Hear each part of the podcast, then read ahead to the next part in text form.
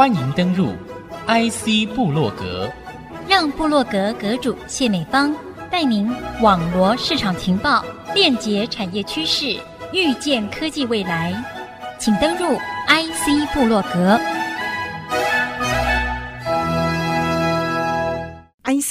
主客广播 FM 九七点五，欢迎听众朋友再度收听由阁主谢美芳所主持的 IC 部落格。那么今天分享我们台湾科技人才培育如何跨入全观平衡的角度谈这个题目呢？邀请的是我们的工研院顾问，哇，好久不见的于贵新于顾问，好好的聊聊。顾问，欢迎您来。好，谢谢主持人，你好。顾问，我听您在谈啊，怎么从以前也是做研发核心。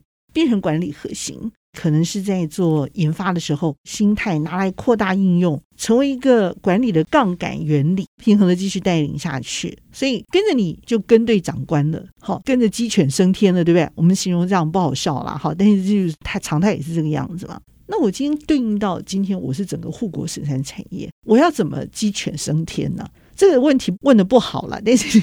不晓得为什么天佑台湾，就是好像老是站对边的感觉。你现在有一些产业是真的是做对了，当初也是有一些基本的核心啊、技术啊、人才啊、市场布局这个方向，再怎么撑都撑得下去。哎，我们台湾很特殊的是我们的产业。你刚刚说鸡犬升天，在我看，台湾现在就是鸡犬升天，因为我们有很多很好的产业。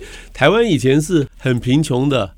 我以前做过一个分析，我在做气研处处长的时候，我有一次出国参加一个课程，他们说你都要把你自己的工作、自己的国家介绍一下，我就分析了一下，一九五零年代台湾国民所得是一百五十美金，平均每个人，到了两千年的时候，超过五十年了，一万五千美金，一百倍，五十年增加一百倍国民所得。我把这个数字在国际的研讨会上一报告，哇，所有人都说，哇，台湾好棒啊，怎么做到的？是机器太低了吧？对，不过你要想，一百五十那个时候，我们是以生产蔗糖为主，是个农业国家。到了后来，两千年的时候，已经变成工业化的国家。意思就是说，我们台湾是改变了，以前比菲律宾还差嘛。在我小的时候，那时候从菲律宾来的华侨都觉得菲律宾好棒，因为菲律宾比台湾的老百姓收入多很多啊。对。可是现在菲律宾在我们眼中是一个贫穷的国家。对，相反。对，包括。所以从某个角度，台湾的人民是鸡犬升天，台湾的业界很会赚钱。嗯。台湾原来是从 PC 开始，然后就就就真的赚很多钱，所以整个国民生活水平提升了，所以台湾是整个就是鸡犬升天了，没有错。那所以台湾现在国民所得用购买力来讲。我们是排名前二十，我们比英国、法国还高哎！英国、法国居然还在我后面。我记得我查了有一年，二零二几年的时候，我查一下 Google PPP per capita ranking，每一个全世界各国 PPP 的购买力，每个人的 per capita 就是每个人的购买力排名，我们排十九哎。那我说，哎，谁是二十？二十是英国，二十一法国，后面二十五日本，然后呢，韩国三十几。哇，原来台湾那么厉害！然后你知道购买力？我以前在美国参加过一个 CEO 的训练的课程，一个经济系的老师来讲课。他说：“我告诉你，购买力才是跟人民生活水准有关，GDP 无关。为什么？”他说：“很简单一个例子，一根香蕉，譬如说美国卖一块钱美金买一根香蕉，你在日本用一根香蕉用日元去买，日元换算起来。”相当于两块美金，意思是你日本的国民所得 GDP 国民所得每个人如果一年是四万，因为你的物价是美国的两倍，所以你就只能过美国人两万块，美国人两万块的生活，这个意思嘛。虽然 GDP 日本是四万美元每个人，美国是五万，好像差不多。No，你把物价一算进去，他只能过美国人两万的时候，因为他东西都比较贵的话。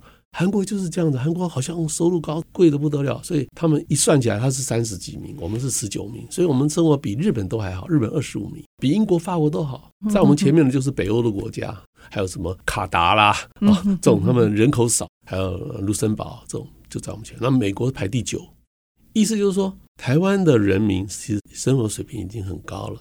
那为什么会这样子？我们的老板，每个公司的那些老板，他很会找题目。我们说啊，电动车以前是半导体嘛，我们台湾这整个是半导体王国一样。然后怎么突然之间说哦，电动车开始重要起来了，然后就开始陆陆续续听到媒体上报道说哦，车用电子很重要，什么我们可以从半导体注重哇，什么时候那些老板就有这个嗅觉，就已经去对台湾的嗅觉非常非常很厉害。嗯，哎，一看都有最夯的东西，台湾都有在做，所以等于说这些每一个公司的老板都很聪明。他们的聪明也在驱策着人才的布局、人才的演变跟成长。是快速转变之下，他更需要有快速平衡的能力。嗯，我意识到我自己要改变，变得平衡哦。那这个事情就变成说，你要守得住原则，跟得上脚步，嗯、甚至是跨越大步超前，在别人之前，才能持得久。不平衡撑不了太久的，你不平衡，身体都受不了啊。发现哦，你是一个非常重视职业历练的人哦。你不只斜杠的是你擅长的背景，你还好几个产官学研的单位。我现在就现场说，你大概就是没有去教书而已。对但是你没有教书，也不见得你在教会。你深入这个神学的这个领域，希伯来文我不晓得你有没有修啊，但是我想到就疯了。但是就表示说，你看的是自己的成长，一个人才的一个成长啊。老实说，他可能是被整个环境带着走，更重要是被自己内心的那个想要改变、想要成长的那个驱动力带着成长。想要成长的心很重要，你知道啊？他努力了半天，他人生胜利组之后，就发现，哎，我有更多的事情还没有去追求，就他反而因为追求之后就失衡了。找不回他过去所要的那个平衡的东西。现在我们比比皆是啊，现在看到太多了。那我们才要强调说，为什么一个平衡的观念是很重要的。所以这个部分跟人才的这个台湾的半导体人才、台湾的科技人才这方面的成长来看，我想问的地方就在这里：你怎么给人才培育这个事情一个全方位的建议做法？你刚刚有讲到，好像技术人才是一类。管理人才是另一类，其实每个人都从技术出身的，很少一开始就做管理的，都是从技术出身。那你一开始都是最基层，那个时候你的技术很重要，你是技术挂帅，你要有技术才能够解决问题，才能够。所以那是起家的，那是起家。后来优秀的管理者都是从技术开始的，不是说嗯，这人是属于技术类，这人属于管理，不是的，每个人都是从技术开始。然后呢，大部分人都可以成为管理者。管理都是后来慢慢接触人，重点是人。你要懂得如何来让部属工作很开心，让部属得到帮助，能够如期产出他该产出的东西。要教育训练，这就是慢慢学的。这个过程中，你发现怎么跟人家讲话，沟通是很重要的一个技巧。你讲的不对，有语气不对，用词不对，伤到人，这件事情就不 work 了。所以那个是一个过程。所以每一个人都从技术，然后开始做主管。主管的话，就是从最基层的主管开始带少少的人，你做的很好，就会越来越多，越来越多啊！我在教会圣经得到的观念就是对人要好嘛，你要兼顾才能够持久，否则都撑不了太久，因为人的身体也受不了，你的周围的人际关系也受不了。进入管理也是一步步学习，我也是从不会到会啊，我也是从技术本位，然后开始接近管理。后来我发现，哎，管理的原则就是对人要好。圣经说好牧者，圣经最好的榜样就是耶稣，他说我是好牧者。所以就看好牧者做什么，他要让羊有草吃，要保护羊。所以我就用这样原则来对待我的部属。我每次做主管都不是我自己去争取什么，都是有人来说。余桂兴，我们有个位置，你愿不愿？我说啊，我回去考虑一下，我就回家祷告。祷告之后，我觉得很平安。第二天我就说 OK，我的心情就是这一群人，上帝交在你手中，你要好好对他们。我就是这个原则啊。所以对于这些人，我哪里会压榨他们？我都是好好对他们。说该下班，哎，你不是还有家人在家里等你吗？赶快回去啊！这是很健康，我是好像很虚假的在那边做表面工作，不是，我是真的很关心他们。我是真的这个态度，所以我就做的很自然。说你赶快回家，家里有没有人？哦，家里有啊，太太在。啊，赶快回去啊！啊，有的人有小孩，那更该准时回家。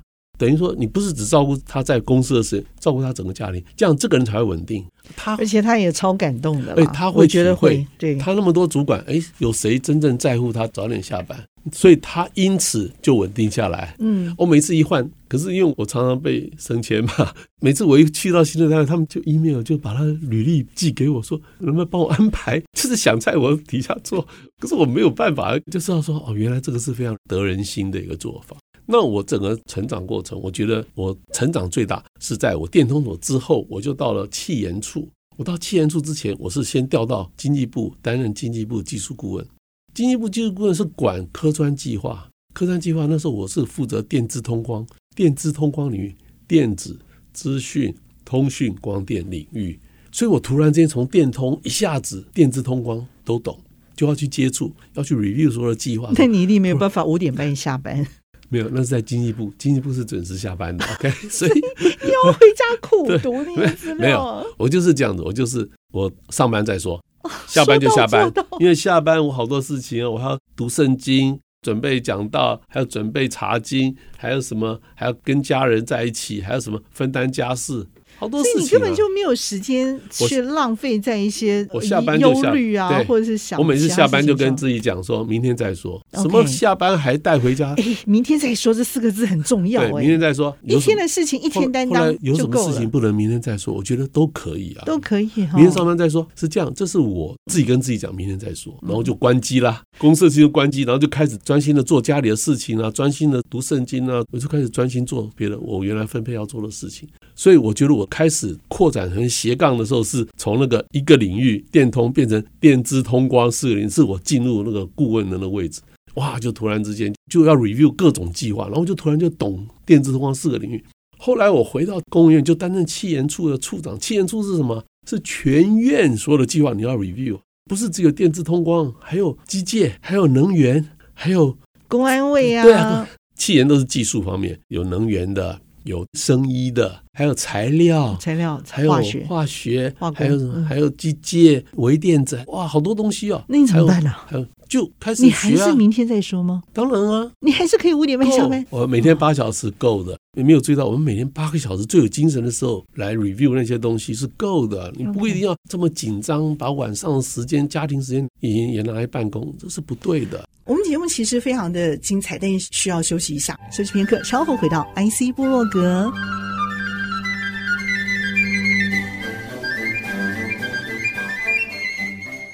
欢迎您再度回到 IC 部落格。那么今天和听众朋友透过工研院于桂新于顾问分享我们台湾科技人才培育如何跨入全关平衡的角度这个主题。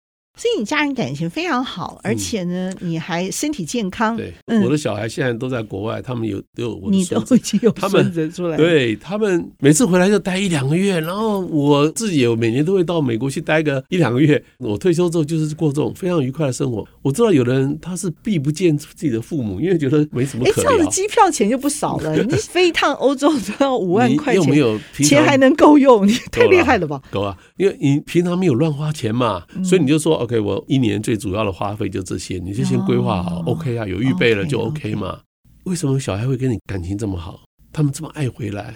啊，有的人是躲着自己的父母啊，我们小孩就不会，就是你以前的，就是能回来就以前你的你的耕耘嘛，以前怎么种就怎么收嘛，那你都不花时间在小孩身上，你为什么还期待小孩要跟你多好呢？对不对？那就是你平常有没有花时间嘛？就是家庭时间的重要。OK，所以我真的扩张就是他一步一步的话，到接到进一步做技术顾问两年，我就从一个单一电通变成电子通光四个。然后呢，回来担任企研处处长，突然之间，公务院全院所有的技术我通通都要懂，就是慢慢学嘛，一个计划一个计划 review 就差不多都懂了，还能够人家问起来，为什么做这个研究，这个将来目标是什么，这个将来的愿景是什么啊，有什么 potential？然后之后我就去接产业学院的执行长，执行长，执行长就是上课。嘛，不是我自己上，就是找很多专家来上课，嗯。所以我在每个阶段，我在做处长，在做执行长的时候，我都是用我这个准时下班作为我们的原则，然后就士气很高。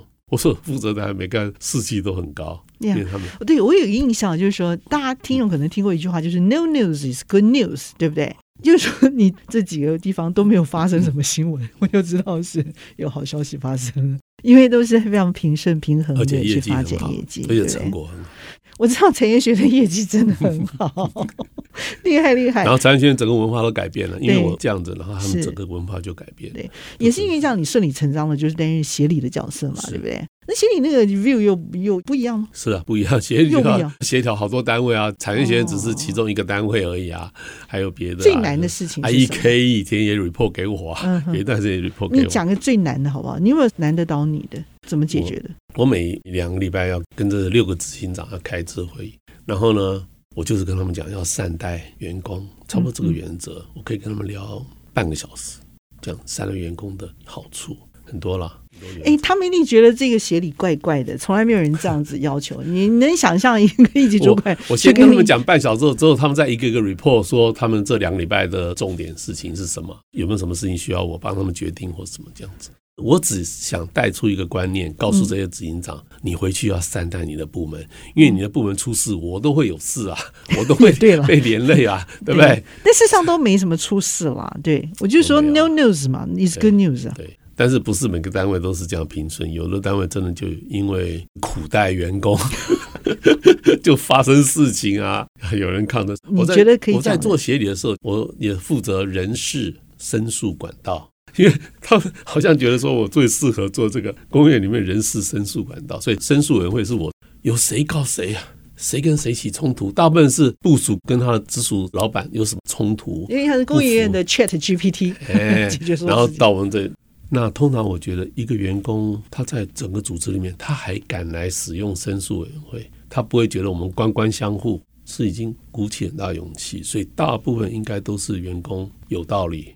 应该都是老板有问题，所以我通常在那边听了细节之后，我就去找那个老板的老板说：“你底下有一个主管，对员工好像有点不太对哦，要修改。”通常是烤鸡了，就把烤鸡改过来，随便给人家打饼怎么对？打饼对不对？对，所以之类的，然后就就挽回了很多人的那种。其实公园很多硕博士啊，他们要申诉谈这个事情，应该是可以到这种程度，一定是真的。我每次听你讲到的时候，我都会觉得说哈，你有一些很严厉的想法。那些严厉哈，是对一个不对的心态的时候，我觉得你是一个很大的一个示警的作用。可是我觉得反过来看，那也是一个祝福的一个谋福的一个标准。真的做得到，你才会讲出这些要求来。是，是我想问的就在这，是做得到的。大部分人其实不是基督徒。有什么样的特质是觉得他们要被你重视的，被你训练的这些一级主管们所重视的，被善待的？其实我们每一个人都是神造的，神创造我们不是只有外表，内心也是按照神。所以为什么非基督徒他也有很善良的，也有良知，你知道吗？也会同情，也会帮助，不是只有基督徒会帮助人，非基督徒也很有爱心呢、啊。神造这个人不是只造这个人，他要造他的脑袋意念，造他的内心。他那个都是按照神的形象造，所以神的善良都在人的里面。所以我在看一个基督徒跟非基督徒的差异没有那么大，但是当我们信主以后，我们知道说基督徒可以得到永生，因为靠着耶稣帮我们洁净，这是一个很大的祝福。但是没有信主的他也没有那么差，你知道吗？他只是不能上天堂。那反过来呢？信了耶稣之后，他不认真，有的人他是另有动机。他只是要来拿一个到天国的门票而已，他没有真正想要按照你圣经的原则过生活。他是上帝的命令，圣经的命令当做耳边风的。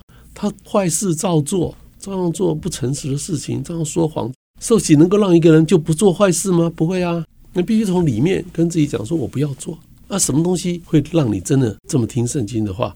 当你发现圣经真的是是真的。圣经所讲的原则对我是最好的，傻瓜才不遵守。当你有这个体会的时候，你都不用强迫他，他自然会。像我现在看圣经，以前我刚信主的时候，我觉得哦，好难哦，尤其是耶稣讲的哦，耶稣的说很难的。然后呢，我看到耶稣的时候，赶快赶快看过去，赶快跳过去，觉得好像做不太到。可是你生命渐渐在改变，不停止聚会，你生命就改变。生命改变之后，你就觉得好像可以。他说不要说谎，哎，我真的就可以啊。就可以不说谎了哦，不要偷窃，因为我没有啊，没有偷窃。你有念头的时候，你如果很快就说 no，是 OK 的，就还没有犯罪哦。所以很多人对于圣经有一些解释，是他把它解释得太那个，其实不是那个意思。就说你有了淫念，但是你告诉自己说，你一有淫念之后，跟自己讲说不可以，就 OK。耶稣三次受试探，就有三次不好的意念进来啊，说你从山上跳下来，这都是你说有念头就有罪，那这耶稣不是犯罪三次？可是圣经说耶稣从来没犯过罪，表示有念头没有犯罪，有念头你不处理之后，它就会变成行动。那个时候就是犯罪，所以要分清楚，而不是连念头都没有。念头是你挡不住了，还没做就跟自己讲说不可以哦，声音说不可以就 OK，都还没有犯罪，所以这个是每个人都办得到的。那我讲到会讲得很严厉，是因为我仔细去读耶稣的，我就把耶稣原来要讲的话的内容，我每次都把耶稣话拿出来，就这是耶稣说的，而不是我说的，很严厉，不是我很严厉，是耶稣很严厉啊。我就觉得这很重要哎，要讲哎。你如果这样子就不能进天国哎，你就算受洗也不能进天国哎。十个童女，十个都基督徒，有五个可以进，有五个就是不能进呢、那五个进童女的做了什么事情？我其实我觉得您身上也有一些些的变化。一直哦，如果不信耶稣的话，我觉得你应该也是一个人生胜利组的，属于这种的人。你当然也会是平衡去追求的人。但是为什么大学的时候你会愿意接受，而且受洗哦？受洗就表示说你要把他接到你的人生，做你一生的主，然后你追随他。而且你也发现你不断的在改变，而且重要的是你发现他是真的，所以你会被他继续改变当中。是。是而且看到他的话语头的精妙之处究竟是什么？而且告诉你，那个东西是圣经上的命令都可行，而且非常可行。对，因为我自己发现我都可以做，然后什么困难？你知道，我就是要建立本土的人才适合我们，然后继续去带动我们下一代，然后也给大家一些自由启发。我我觉得我们在上层的人看，我们都不断的在培养人，因为干部很重要，就培养好的人拿来做经理，经理再优秀做处长。处长再优秀就做副总，这个过程都是在观察。最大的克制就是那个品格，最主要是品格。因为你那个技术的东西，就是最基层的时候才要用，等到你上来就不太需要技术了。像你这么聪明的人，才能搞通那些技术啊，对不对？才能斜杠来这里。我在看技术都没什么太难，都没有什么太难。你当然没 有太难。Internet 那时候就在弄。我觉得人品才是重要，所以一个人其实大家都在看观察那个人诚实不诚实，人品会不会让人家。所以呢，每一个老板最上层老板，他在看的时候，他最怕被人家骗嘛，对不对？背后掏空什么，他最怕这种东西，所以他一定很诚实的。啊，有人说是效忠。我觉得应该是诚实，我比较注重是诚实。你可以跟我冲，但是你很诚实，我还是服了你，对不对？我觉得重点是诚实。一个人品格，你如果是诚实的话，你会被人家看得到，人家会发现，最后他信任你。譬如说，有个老板跟你讲说：“哦，你帮我推销这个产品。”然后呢，你如果遇到那个客户，他说：“你有没有没有这个功能？”你一定要说有。虽然我们产品没有，但是你如果说没有就卖不掉，你一定要说有。我们基督徒不能说谎啊，对不对？那你怎么办？有的时候基督徒会跑来问我，我说你就跟老板讲说，对不起，我是基督徒，老板，你如果要这样讲，你派别人，我没办法啊。老板可能会很生气啊啊，你那你不是做 sales 吗？什么？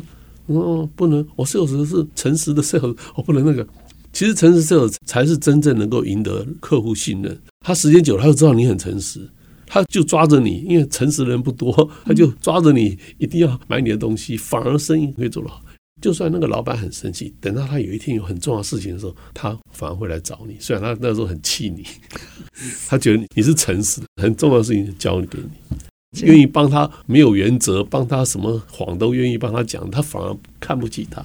嗯，你知道吗？人人心都是这样子。我觉得一个人才就是你那技术都是没有什么不会做的，他做做就从不会都会变会了。对，所以，我们人生的高等教育还是要读通啊，所以才可以讲这种斜杠人生的话。一个会改变的人生，哈，其实可以从接受这个信仰，接受这位造物主，去改变他的人生。我觉得这件事情本身就非常非常的有创意，而且非常有破坏性。那我觉得有破坏性的人格这件事情，是要往正确的破坏这个方向去走。所以我觉得，在你的人生里头，你是一个非常有为有守，而且是这个 top 的人。但是你还会愿意接受这样的破坏，这样的一个创新性啊！你如果从头再来年轻一次的话，我觉得还是可以看到那个小小的余桂心，非常非常的聪明，想要去突破、成长、学习那种喜悦感啊，也可以在你身上看得到。你知道，你那种从头到尾表现那种赤子之心，我都觉得那很有说服力。这是我觉得在你身上看到的。但你也要说几句，鼓励大家也去追求一个不一样的人生。是我自己觉得，这个信仰让我成为一个诚实的人。他把一个很聪明，但是也蛮骄傲的一个小孩子，慢慢的从不断的学习圣经，从生活中的体验，知道诚实真的是 honesty is the best policy。西方人这样讲，诚实是最好的策略。策略。那所以我就这样去做，真的得到很多的好处。把我从一个有的时候不会很诚实哈，小的时候、年轻的时候，但是呢，渐渐的改变成为一个完完全全相信诚实是最好的。嗯，所以它是一个过程。然后我越按照这个原则来过人生，我人生非常的充满了祝福。充满了幸福，充满了快乐。这样的人生，我觉得是平衡而且是幸福的人生。在最年轻的时候呢，就找得到，哎，其实兼顾才能持久，能够平衡，而且还是全方位的平衡。我觉得在我们的工研院顾问余桂兴胜利堂的长老身上，真的是可以看得到这样的一个年轻、活泼、奔放的智慧。谢谢我们的余桂兴余顾问非常精彩的分享内容，谢谢，谢谢，谢谢主持人过奖了，谢谢。也谢谢听众您共同的参与。IC 部落格，我是谢明芳，和余桂新顾问长老一起在节目频道上和大家 say goodbye，拜拜。Bye bye